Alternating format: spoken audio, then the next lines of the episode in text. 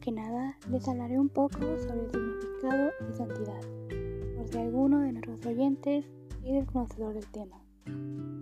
Santidad, un término que procede del vocablo latino sanctitas, es la característica de aquel que es santo. La santidad es vital para nuestras vidas cristianas y todos estamos llamados a ella dado una explicación breve sobre la definición de santidad, procedo a iniciar con el tema principal, el llamado a la santidad.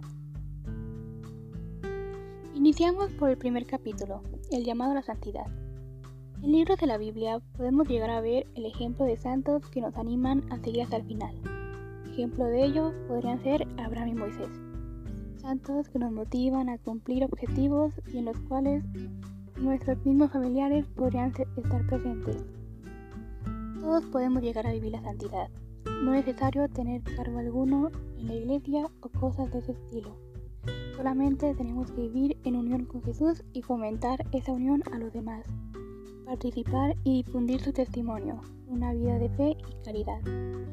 Eso llega a ser la santidad, vivir cerca de ella y ser como un reflejo de Dios y su presencia aquí, con todos nosotros.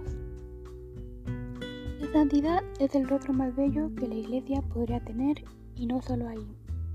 Aún fuera de ella y con otros ámbitos diferentes lo seguirá haciendo. Todos tenemos que ir por nuestro camino propio. Habrán algunos inalcanzables y que tomaremos como una meta o ejemplo, pero no hay que copiarlo. Eso mismo podría alejarnos de nuestro propio camino, el camino que nos tienen para nosotros mismos. Todos podemos ser santos, con acciones que ayuden a los demás. Siendo alegres difundiendo el testimonio, podremos alcanzar la santidad. El lograr cualquier desafío, por más menor o mayor que llegue a serlo, solo será un impulso en nuestro camino a la santidad. Serán nuevas conversiones que nos permitirán la gracia y ayudará a manifestarse más en nuestra existencia para participar en la santidad. Igualmente no podemos huir ni rechazar a la ayuda del prójimo la comunidad. No podemos ser santos pensando solo en nosotros mismos. Hay que pensar en los planes que tienen para todos, no solo el nuestro. Eso sí, no rechazaremos al compañero, pero tampoco a nosotros. Viviremos nuestros momentos cuando haya alguna inquietud o silencio ante Dios.